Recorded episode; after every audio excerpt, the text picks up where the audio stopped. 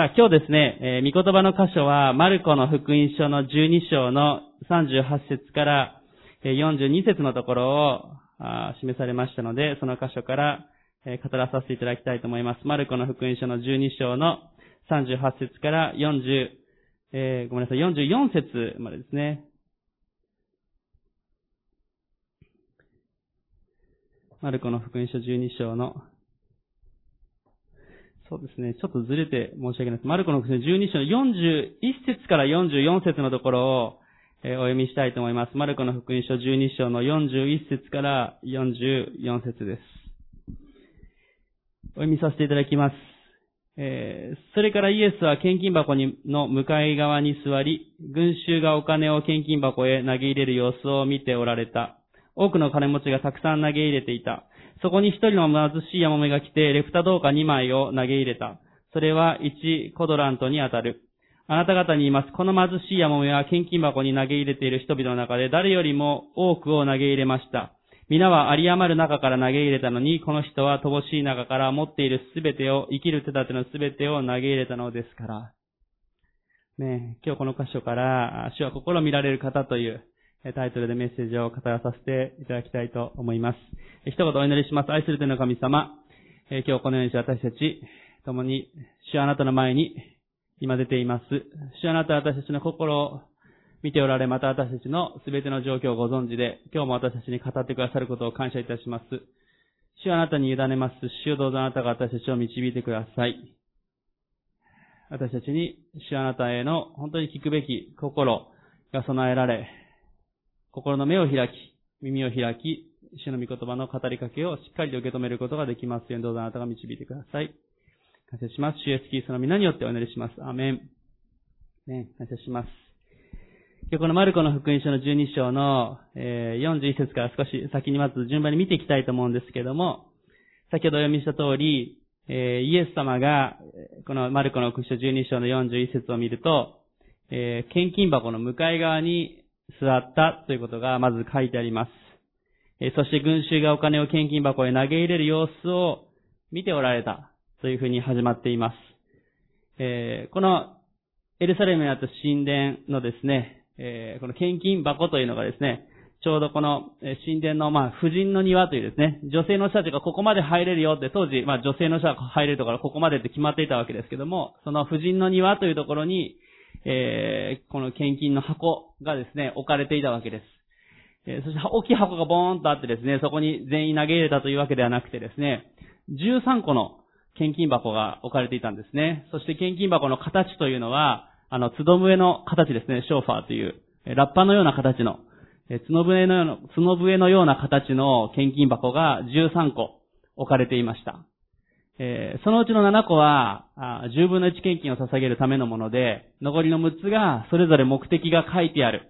えー、そういう、まあ、ラッパの形というか、角笛の形をした、そこに、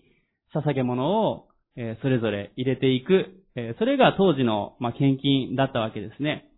えそしてここで、41節の最後を見ると、多くの金持ちがたくさん投げ入れていたっていうふうに書いてあります。まあ、きっと金持ちですから、銀貨であったり金貨のようなですね、もう投げたらキラキラっと光ってチャリーンって音がすごく響く。えー、まあ今でもこの当時の銀貨とか金貨とかですね、発掘されたものを買おうとすると結構高いんですね。何万円するんですけれども。まあなかなか売り、売られることも少ないですけども、もうすごく貴重なものなわけですね。えー、しかし、金持ちたちがたくさん投げ入れていたということが、この40、一節の最後に、えー、書かれています。ねえー、まあ、金持ちたちがたくさん捧げたことを、えー、決してイエス様が咎めているわけではないことも、あの、お伝えしたいと思います。えー、この金持ちたちが、もし心から捧げていたら、イエス様はその捧げ物にも目を止められたんだろうなというふうに思います。しかし、どうもそうではなかったわけですね。えちょうど、この、えっ、と、御言葉の少し前のこの38節から39節のところもお読みしたいと思いますが、直前の箇所にこうあります。イエスはその教えの中でこう言われた立法学者たちに気をつけなさい。彼らが願うのは長い衣を着て歩き回ること、広場で挨拶されること、街道で定石に宴会で神座に座ることです。また、やもめたちの家を食い尽くし、見栄を張って長く祈ります。こういう人たちはより厳しい罰を受けます。ここでイエス様は、立法学者たちとやもめを対比的に書いてらっしゃるわけですよね。言ってらっしゃるわけです。立法学者はすごくもう見栄を張って、ものすごい素晴らしい格好をして、えー、信仰深そうに見えるけれども、山目たちの家を食い尽くしているっていうことを、この38節、30、40節のところでイエス様は言われました。そしてこの41節からの今日の箇所のところでは、今度は金持ちたちと山目のことを言っています。どうもこの金持ちたちっていうのは、お金をたくさん投げ入れていたっていうその姿の背後にある、この金持ちたちの、まあ、傲慢さというか、心が伴っていない、そのことをイエス様は、ここで、まあ、責めてらっしゃるわけです。えー、上辺だけの捧げ物を、この金持ちたち、金持ちたちはしていた。むしろこう、目立つようにきっと投げてたんですよね。もう、いかにこう、チャリンと、チャリンと音がするかとかですね。この投げ入れ方とかですね。まあ、きっとそういうのにこだわってこの金持ちたちはしていたことなんでしょう。しかしそこに42節を見ると、一人の貧しいヤモメが出てきます。そこに一人の貧しいヤモメが来て、レプタ銅貨2枚を投げ入れた。それは1コドラントに当たるというふうに書いてあります。当時のこの1世紀のユダヤの、えー、まあ、未亡人の方、ヤモメの方というのは、非常に厳しい立場でした。立法では守られていますけれども、しかし、まあ、当時女性がお金を稼ぐというのはなかなか難しく、特に夫を亡くした女性というのは、えー、子供が養ってくれるのでなければ非常に厳しい立場だったわけです。まあ、子供のことがここには詳しくは書いてありませんが、しかしおそらく、えー、親族や子供からの支援を受けるのが非常に厳しい立場の女性、まあ、子供がいなかった可能性も大いにあるのかなということも思います。えー、このヤモメはですね、えー、ここで、さらに、ただのヤモメじゃないですね、貧しいヤモメというふうに書いてあります。この42節にあるこの貧しいというギリシャ語はですね、ひどく貧しい様子を表す単語がここで使われていますので、えー、まあ、ひどく貧しい、えー、ヤモメだったということがここでわかります。そして、えー、まさにですね、えー、先ほどの金持ちたちともう全く正反対の見栄え、えー、明らかに、えー、もう捧げ物でこう出ていく中で、ある意味こう目立たないというか、そのような存在だったかもしれません。きっと周りの人々はですね、チャリーンと音を立てて、えー、きらびやかに献金を捧げる金持ちたちに目が止まって、みすぼらしい格好で、本当に、あ限界な様子の、このヤモメの様子というのは、あまり目が止まらなかったんではないかなと思います。しかし、この箇所を見るときに、イエス様はそのヤモメに目を留めておられたということが私たちはわかります。42節で、え、レプタ銅貨2枚を投げ入れたということが書かれています。ヤモメはレプタ銅貨を2枚捧げました。え、このレプタというのは当時の、え、まあこのイスラエル、ユダヤで最も一番小さな通貨であったわけですね。一番小さな通貨で、まあ今の日本円にすると大体25円から30円ぐらいが一つのレプタ銅貨の値段であったと言われていますから、えー、レプタ銅貨2枚ということは大体50円から70円ぐらい。まあ、50円からまあ、80円ぐらい。それぐらいの間でしょうか。えー、なので、もう本当に、えー、一番小さい金額ですね。まあ、ちなみにこのレプタはですね、えっ、ー、と、1日分の収入の1デナリの128分の1ですから、もういかに、だから1日の仕事時間で割ると大体4分から5分ぐらいの仕事時間分の給料なわけです。しかし、この貧しいヤモメは、それを捧げました。このレプタというどうかの語源は、レプトンという、ギリシャ語ですけれども、あ、このレプトスというギリシャ語ですけれども、このレプトスというギリシャ語は、まあ、薄っぺらいという意味のある言葉です。また、まあ、えっ、と、果物とかで言うと皮を剥いたようなっていうですね、剥かれたようなこのペラペラの皮、それを表しています。えー、まあ今日ちょうど前にも一度お見せしたことがありますが、当時のこのイスラエルのレプタ銅貨をこう持ってきたんですけども、あの、オークションで私が落札したものですけれども、あの、70円ではとてもなくてですね、100倍以上収支したわけですけども、えー、だいぶ2000年経つと価値が上がるなと思いますが、まあ、当時のレプタ動画がここに、まあ、あるわけです。まあ、2枚買って1枚はダイソーに差し上げたんですけども、えー、ここにある、皆さんあんま見えないでしょ？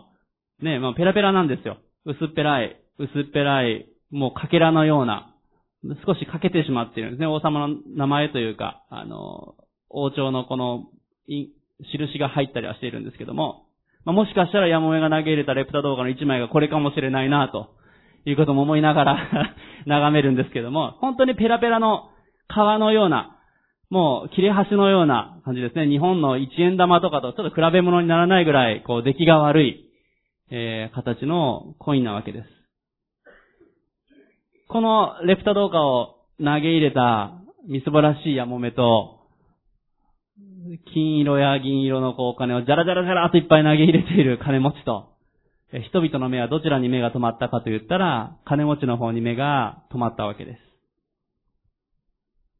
まあ、まさにこのレプタ動画というのは、ただ単に一番小さな通貨を表しているだけではなくて、これは、ヤモメ自身をある意味表しているということも言えるわけですね。社会的に言うと、薄い存在、川のような存在、小さな存在、えー、まさにこう、貧しい、最も貧しい、このヤモメの姿を、このレプタ動画は表していました。さあ、そこで、この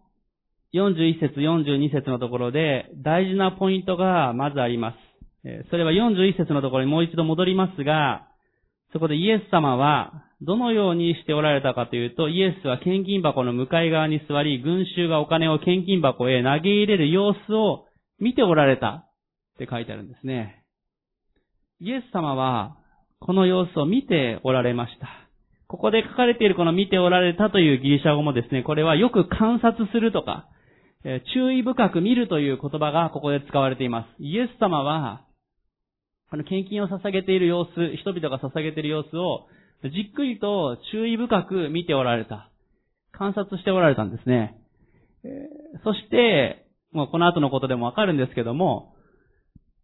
どのような身分の人がどんな風に捧げたかということよりも、何を見ておられたかというと、この捧げるやもめの姿、そして心、一番は心を見ておられたということが言えると思います。注意深く、しっかりとその様子を見ておられました。ね、人々の目は金持ちの方に行ったけれども、イエス様の目が、実は目を止められたのは、この貧しい山目の方だったわけですね。何か挟んでいただいてですね、えー、別の箇所を開きたいと思います。旧約聖書の第一サムエル記の16章の6節から7節を開いていただきたいと思います。第一サムエル記の16章の6節から7節です。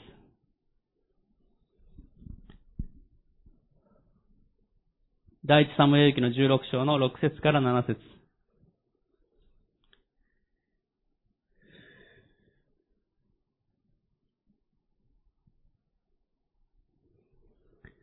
第一サムエル記の16章の6節から7節読みますが、ここは、預言者のサムエルがですね、ダビデにこう油注ぎをするまあ、ダビデの兄弟たちにですね、まず、こう、目を向けるわけです。えー、そして、えー、その兄弟たち、上から順番にこう見ていくわけですけども、えー、その立場であったりとか、見た目であったりとかを見ていくときに、預言者のサムエルは、違う兄弟たちを順番に、ああ、この者こそ王の油注ぎを受けるものだというふうに思いながら声をかけていくわけです。えその時のこの6節7節をお読みします。彼らが来た時、サムエルはエリアブを見て、きっと主の前にいるこの者が主に油を注がれるものだと思った。主はサムエルに言われた。彼の要望や背の高さを見てはならない。私は彼を退けている。人が見るようには見ないからだ。人は上辺を見るが、主は心を見る。人は上辺を見るが、主は心を見る。そのように主は預言者のサムエルに言いました。そしてこの後でずっと順番に行った時に何が起こったかというと、この末っ子の羊の番をしていたダビデを主は選ばれて油注がれたんですね。末っ子であって一番立場が弱いわけです。また羊飼いの仕事というのはもう本当に誰もやりたがらない、ある意味安息日を守れない仕事なわけですから、その役割を果たしていた、このダビデに主は目を留められたというふうに書いてあります。まあ私たちここで、この、ここのだけだとわからない部分もありますが、聖書全体を見るときに、ダビデという人物は本当に素晴らしい主への愛を持った、主への心からの礼拝者であったということがわかります。また誠実に忠実に羊飼いをしていたのでしょう。その姿を主は喜ばれて、サムエルに、ダビデに油注ぎをするように言いました。この箇所でですね、まさに先ほどのあの金持ちとヤモメの存在に近いことだと思います。主が目を止められたのは、上辺ではなくて心であるということです。今日皆さんのお伝えした一つ目のポイントです。それは人は上辺を見るが、主は心を見られるということ。それが今日皆さんにお伝えしたい一つ目のポイントです。金持ちたちとヤモメ。銀貨や金貨と比べて本当に薄っぺらい小さなレプタ銅貨。兄弟たちの中で一番、ね、他の兄弟たち、そして一番年下で立場の弱いダビデ。しかしその決定的な違いというのは、小さいけれども、そこに心があったわけですね。ちなみに先ほどのヤモメが投げ入れた、このレプタ銅貨ですけども、えー、献金箱が13あったわけですけども、唯一このレプタ銅貨を投げ入れることができる献金箱っていうのがあったんですね。あの、レプタ銅貨を入れられるのは一つだけでした。それは宮のための、神殿のための捧げ物の、えー、その献金箱は、このレプタ銅貨を投げ入れることができた献金箱でした。ですから、ヤモメが投げ入れたのは、この神殿のため、そのために、まあ、心から、わずかだけれども、え捧げたわけですね。ヤモメが捧げたのは心だったわけですね。えー、彼女の心、それを捧げたときに、主は上辺ではなくて心を見られたということです。イエス様があの、献金箱の前に座って人々をじっと見たときにですね、いくら捧げてるかなとかね、えー、上辺を見てたわけじゃなくてですね、それぞれの心をよく見て、その捧げる心を見ておられた。注意深く見ておられたということです。今日ここにいる私たちも、えー、存在としては小さい存在かもしれません。社会的に言うと本当にこのレプタ動画1枚のように、もう1億な、ね、3000万人ぐらいですか？日本人がこういる中で、2000万人、3000万人いる中で、私たち本当に小さな存在かもしれません。経済的には豊かではないかもしれない。社会的にも小さい存在かもしれない。えまた、元気な時もあるけども、弱る時もあります。しかし、そんな私たち、の神様が一番見ておられるのは、私たちの今日心であるということ、そのことを大事にしたいと思います。もう一度マルコの福音書に戻りたいと思いますが、先ほど12章のこの、今日は41節から44節のあたりを見ていますが、このマルコの福音書の12章のこの41節に至る少し前にですね、33節にこのようなことが書かれています。マルコの福音書12章の33節そして心を尽くし、知恵を尽くし、力を尽くして死を愛すること。また隣人を自分自身のように愛することは、どんな全焼の捧げ物や生贄よりもはるかに優れています。そのように書かれています。どんな全焼の生贄、捧げ物や生贄よりもはるかに優れているのは、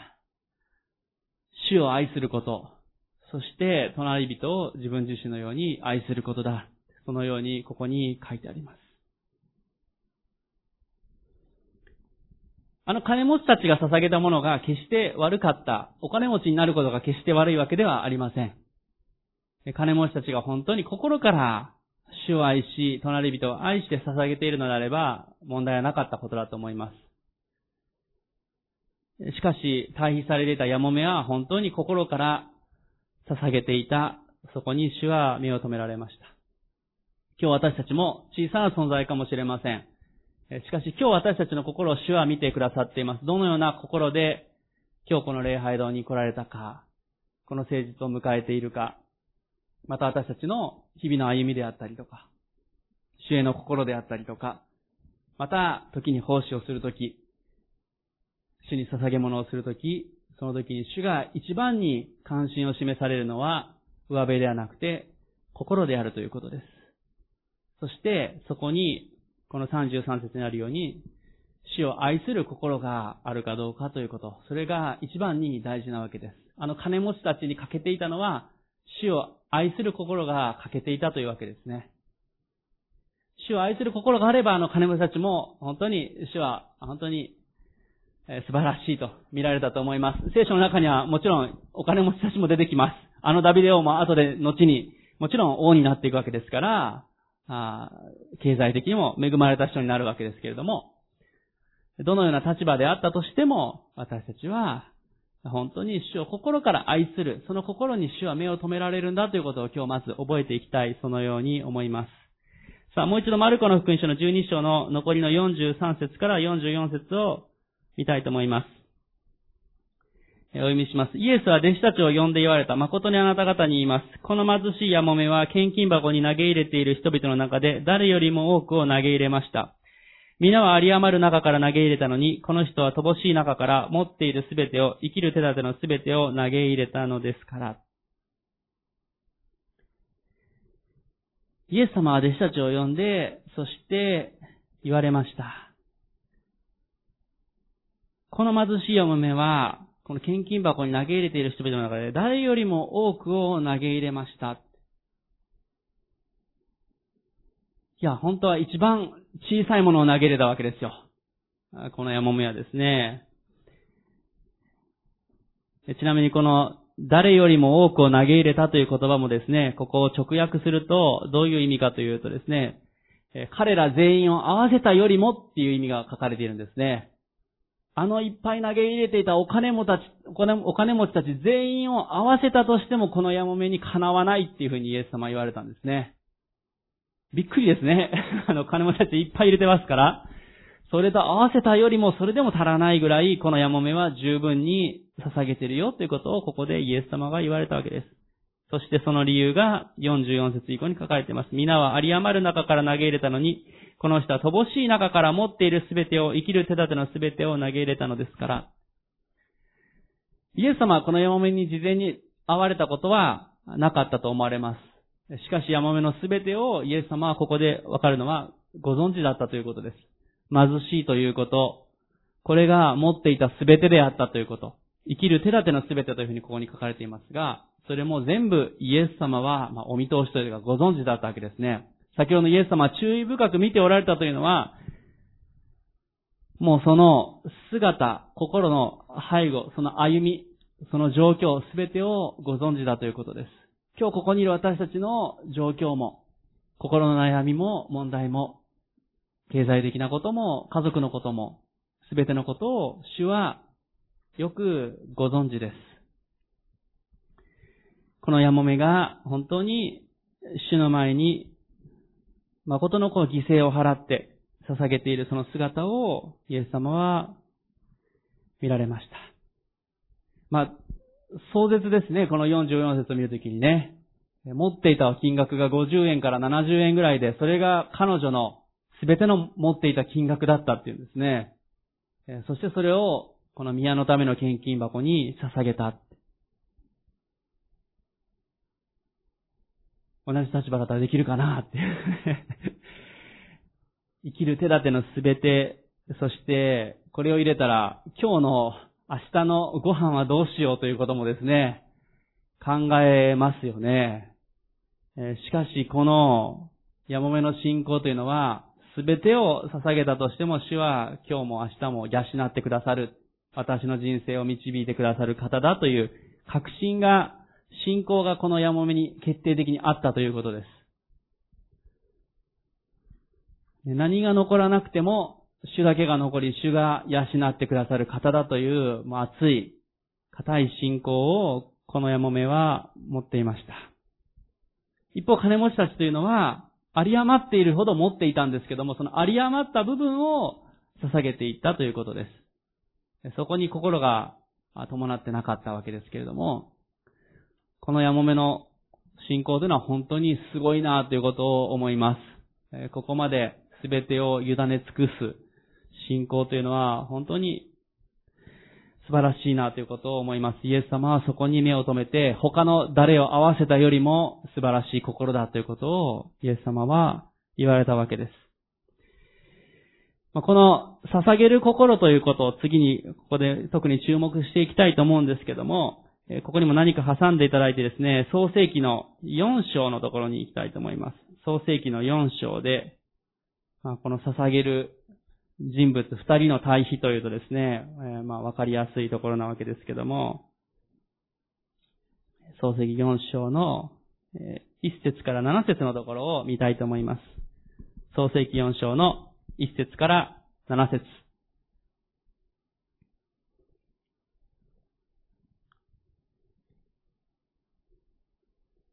創世記の4章の1節から7節をお読みいたします。人はその妻、エヴァを知った。彼女は身ごもってカインを生み、私は主によって一人の男子を得たと言った。彼女はまたその弟アベルを生んだ。アベルは羊を飼う者となり、カインは大地を耕す者となった。しばらく時が過ぎて、カインは大地の実りを主への捧げ物として持ってきた。アベルもまた自分の羊の遺語の中から超えたものを持ってきた。主はアベルとその捧げ物に目を留められた。しかしカインとその捧げ物には目を留められなかった。それでカインは激しく怒り、顔を伏せた。主はカインに言われた。なぜあなたは怒っているのか？なぜ顔を伏しているのか？もしあなたが良いことをしているのなら受け入れられる。しかし、もし良いことをしていないのであれば、戸口で罪が待ち伏せている。罪はあなたを恋したうが、あなたはそれを収めなければならない。この後でカインは弟のアベルを殺すわけですね。まあ、最初の殺人というのがここで起こってくるわけですけれども、まあ、ここの箇所ですね、アベル、カインとアベルの話を見ていくときにですね、えー、時に、なんかカインがかわいそうになる時もあるかもしれませんね。えー、せっかく3節を見ると、カインは大地の実りを主への捧げ物として持ってきたって、大地の実りってなんかいい感じですよね。響きはね、なんか、なんかのこう、商品にでもありそうで、大地の実りってね。良さそうなものに見えます。なんで主は、この大地の実りに目を留められなかったのでしょうか？果物や野菜じゃダメなのでしょうか？まあ、やっぱり羊ということなのか。でもここで決定的に何がこのカインとアベルの違いだったかというと、それは、この4節のところを見ると、アベルもまた自分の羊の遺語の中から超えたものを持ってきた。主はアベルとその捧げ物に目を止められた。主はアベルとその捧げ物に目を止められた。それ理由はなぜかというと、自分の羊羊の遺語の中から超えたものを持ってきたというその姿だったわけですね。自分の羊の遺語というのはもちろん一番大事なわけです。一番最初に収穫されたものの中で、さらに一番超えていたもの、一番最上の一番大切なものをここでアベルは捧げたということです。そしてどうもこの後で、7節のところでもしあなたが良いことをしているなら受け入れられる。しかしもし良いことをしていないのであればというふうに書いてますから、カインが捧げた大地の実りというのは、おそらくあの金持ちたちと同じような状況で、たくさんの収穫があった中の一部、有り余った部分を、まあ、主に捧げておこうという、その姿勢であったということが言えるかと思います。有り余る中の一部を捧げたカインと、しかし、最も大事な一番最上の一番大事なものを心から捧げたアベル。その中で主が目を留められて受け止められたのは、このアベルの捧げ物であったということです。だからカインがかわいそうというよりも、カインのその心の状況が良くなかったわけですね。えそして、この有り余った中の一部を捧げたカインはどうかというと、7節のところを見ると、後半、しかしもし良いことをしていないのであれば、戸口で罪が待ち伏せている。罪はあなたを恋したうが、あなたはそれを収めなければならない。まあ、有り余る中から一部を主にまあ持っていっとけばいいやという心のその隙のところから、主に心を捧げきれてなかったそのカインの姿から何が起こるかというと、そこに罪が入ってくる余地が生まれてしまったということです。あなたはそれを収めなければならないというふうに、ここで言われているけれども、何が起こったかというと、ここで、逆恨みというかね、恨んでしまったカインは弟のアベルを殺してしまうというところまで至ってしまうんですね。この怒りのコントロールができなくなってしまったわけです。しかしその元をたどると、最も大事なものを捧げたアベルと、この心を捧げられなかったカインというところ、そこが始まりな、だったわけですね。私たちが主に心を捧げていくことができなくなっていくときに、そこに罪が入り込んでくる余地が出てくるわけです。先ほどのあの金持ちたちの姿というのも、有り余る中からじゃらじゃらっとこう、見栄えの良いように格好をつけて捧げていたことでしょう。しかし捧げること自体が悪かったわけではないし、心から捧げたら良かったわけです。しかし、いかにこう、音が鳴るかというかね、かっこよくできるか、少し前の立法学者であればどんだけ素晴らしい衣をこう見せるか、そこに目がいっていたわけですけども、そこに罪が生まれていってしまったということです。ねえー、今日皆さんに二つ目のポイントをお伝えしたいと思います。それは、私たちの心を捧げることを主は喜ばれるということです。今日の二つ目のポイント、それは私たちの心を捧げることを主は喜ばれる。それが今日の二つ目のポイントです。私たちの心を主に捧げること、それを主は喜ばれます。本当に大事なポイントだと思います。ね、私たちが心の伴った捧げ物というのはただ単にこう献金のことだけを言ってるわけではありません。私たちの奉仕ももちろんそうですけれども、それだけでもない。私たちの時間をどのように主に捧げているか、どのように御言葉を読んでいるか、どのようにこう死を崇めて歩んでいるか、その一つ一つ、その心を主はよく見ておられて、私たちが心から捧げるときにそれを喜ばれるということです。今日皆さんは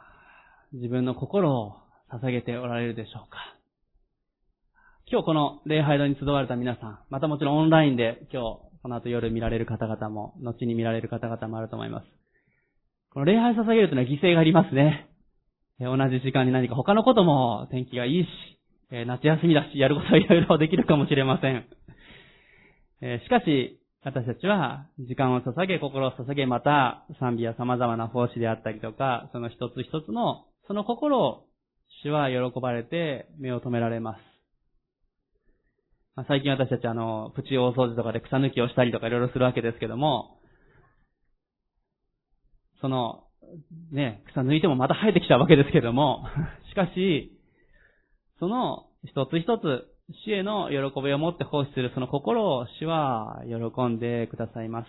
先ほど言ったあの、オンラインのユースキャンプでも、本当に多くの方々がですね、あの、各地からご奉仕してくださっていて、本当にその動画とかにも、姿にも本当に感謝しています。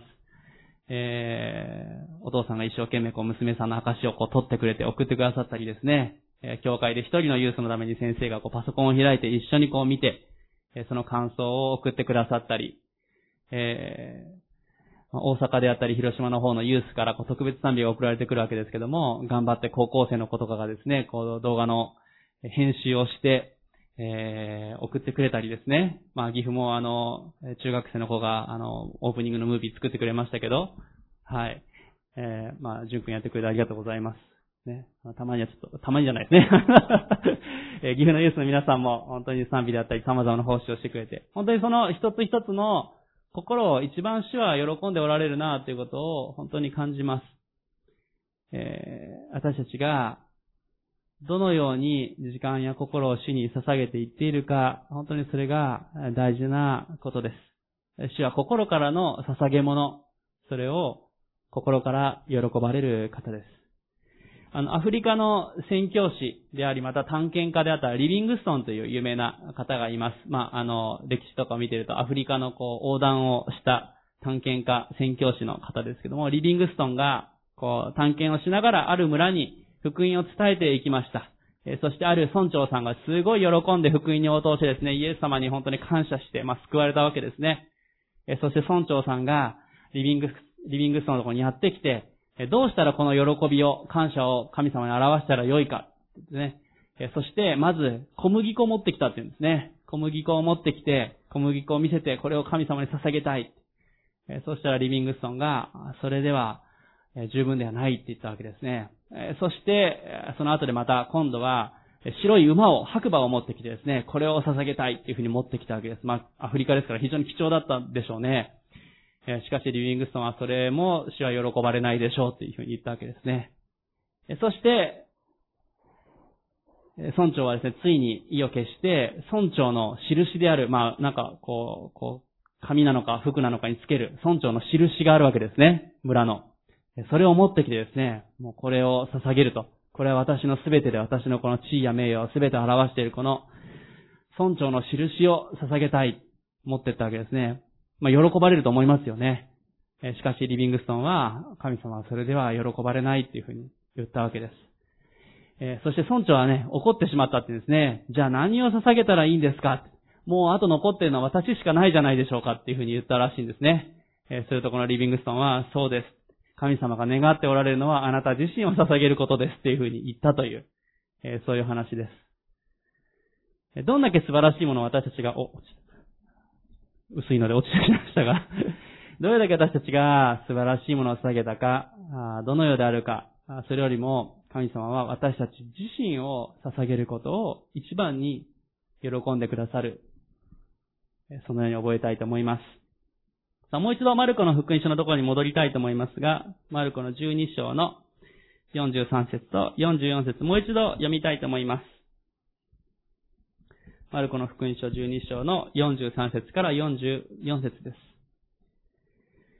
イエスは弟子たちを読んで言われた。誠にあなた方に言います。この貧しいヤモメは献金箱に投げ入れている人々の中で誰よりも多くを投げ入れました。皆は有り余る中から投げ入れたのに、この人は乏しい中から持っているすべてを、生きる手立てのすべてを投げ入れたのですから。ヤモメは心を捧げたと先ほど言いました。しかし実は心以上のある意味ものを捧げている。それは、生きる手立てのすべてを投げ入れた。先ほどのリビングストンが村長に言った、あの、私を捧げるんですかって村長が言った時にそうですと言った、まさにそのことだと思います。この生きる手立てを、すべてを捧げたというのは、このヤモメにとってある意味この人生を主に捧げたということを表しているわけですね。今日のこの後の食事のことも、明日からのことも、すべてをこのヤモメは、すべてをある意味捧げ尽くした、それがこのヤモメの姿だったわけです。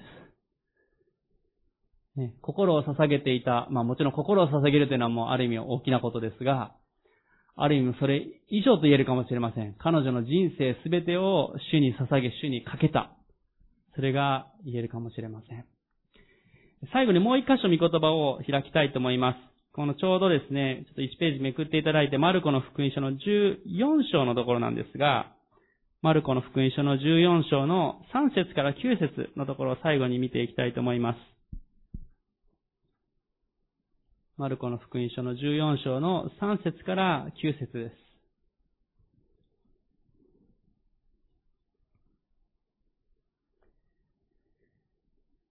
お読みいたします。さてイエスがベタニアでサラートに侵された人、シモンの家におられた時のことである、食事をしておられると、ある女の人が純粋で非常に高価なナルドの湯の入った小さな壺を持ってきて、その壺を割り、イエスの頭に注いだ。すると何人かの者が憤慨して互いに言った。何のために香油をこんなに無駄にしたのか。この香油なら300デナリ以上に売れて貧しい人たちに施しができたのに。そして彼女を厳しく責めた。するとイエスは言われた彼女をするままにさせておきなさい。なぜ困らせるのですか？私のために良いことをしてくれたのです。貧しい人々はいつもあなた方と一緒にいます。あなた方は望むときいつでも彼らに良いことをしてあげられます。しかし私はいつもあなた方と一緒にいるわけではありません。彼女は自分にできることをしたのです。埋葬に備えて私の体に前もって香油を塗ってくれました。誠にあなた方に言います。世界中どこでも福音が述べ伝えられるところでは、この人がしたことも、この人の記念として語られます。イエス様が十字架にかかられる前の時にこれが起こったわけです。ベタニア村に寄った時に、まあ別のヨハネの福音書とかを見ると、これはマリアのことであるというふうにわかりますが、マリアはナルドの湯、300デナリ、だから300万円ぐらいのものをパリーンと割ってですね、それをイエス様に注いだわけですね。そしてイエス様からはこの非常に強い香油でしたから、もうずっと匂いが残るわけです。え十字架にかかった時も、埋葬された時も、その香りが漂ったわけですね。それを捧げました。弟子たちはもったいないとその金額を貧しい人たちに施したら良いのにっていうふうに言いましたけれども、イエス様はしかし、このマリアの心を喜ばれたわけです。この300デナリの交友というのは、マリアにとっては彼女の遺産であったわけですね。親から引き継いだものであり、そしてこれは彼女にとっての、まあ、ある意味結婚の引き出物だったわけですね。将来結婚していくときに、それを持っていく持参金になったわけですね。それを全部捧げるということは、まあ、ある意味、結婚を捧げるというか、人生を捧げる。先ほど言った通り、こう女性がなかなかこう稼ぐのが難しい当時の時代や社会背景がありましたから、この300デナリの行為を捧げるというのはとんでもない冒険というか、ある意味彼女の人生を捧げるわけです。しかも捧げた相手は、あもうすぐに来週ぐらいに十字架にかかるイエス様ですよ。イエス様に彼女は全ての人生を捧げました。これからあと自分の歩みがどうなっていくか、経済的なこと、結婚のこと、様々なこと。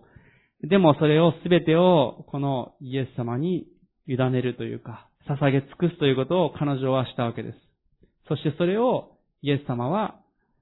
喜ばれた、良いことをしたというふうに言いました。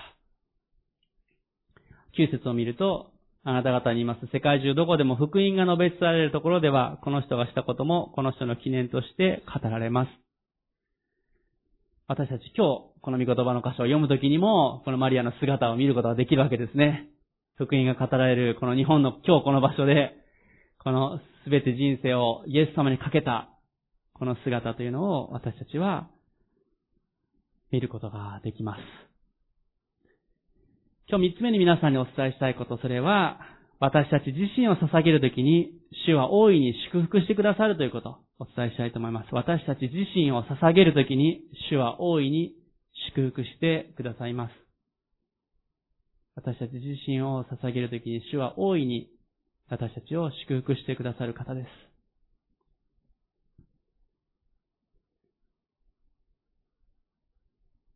このマリアの心、この女性のナルドの声を捧げた、その心を主は喜ばれ、そのイエス様に全てかけたその姿を、まさに福音が述べ伝えられたとこどこでも記念として語られるほどであるというふうに言いました。また戻りますが、先ほどのあの、ヤモメの捧げたレプタ銅貨。あのヤモメのレプタ銅貨2枚は、今でも私たちに語られ続けるわけですね。取るに足らない、わずか50円ぐらいの捧げ物。しかし彼女の持っていた全てでした。あの金持ち金持ちたちがどんな名前でどんだけ捧げたかは何にも記されていません。しかし記されているのは、レプタトーカ2枚。そしてそのヤモメの姿でした。カインとアベルのとこもそうですね。アベルが捧げたのはウイゴの一番超えたものでした。カインが捧げた大地の実りはどういうものであったか私たちはわかりません。